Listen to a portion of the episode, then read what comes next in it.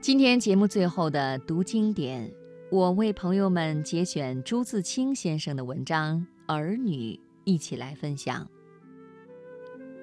你读过鲁迅先生的《幸福的家庭》吗？我的便是那一类的幸福的家庭。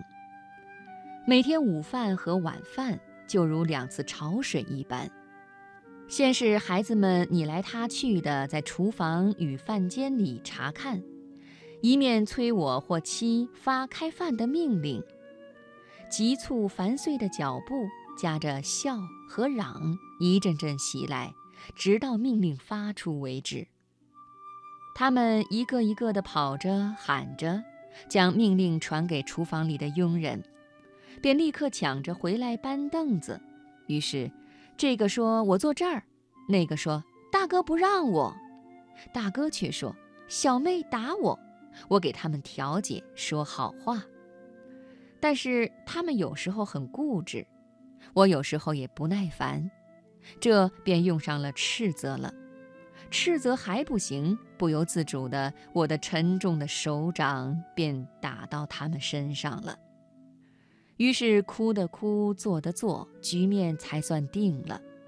接着，你又要大碗，他又要小碗。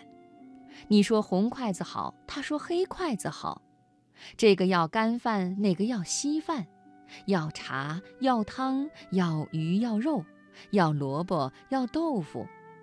你说他菜多，他说你菜好。七是照例安慰着他们，但这显然是太迂缓了。我是个暴躁的人，怎么等得及？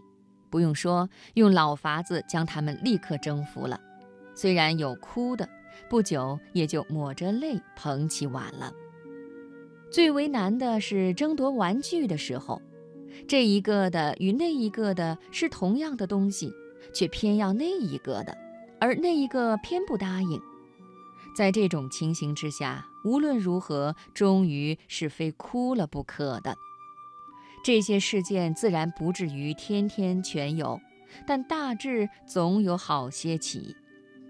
我若坐在家里看书或者写什么东西，管保一点钟里要分几回心，或站起来一两次的。若是雨天或者礼拜日，孩子们在家的多，那么摊开书竟看不下一行，提起笔也写不出一个字的事儿，也是有过的。我常和妻说，我们家真是成日的千军万马呀。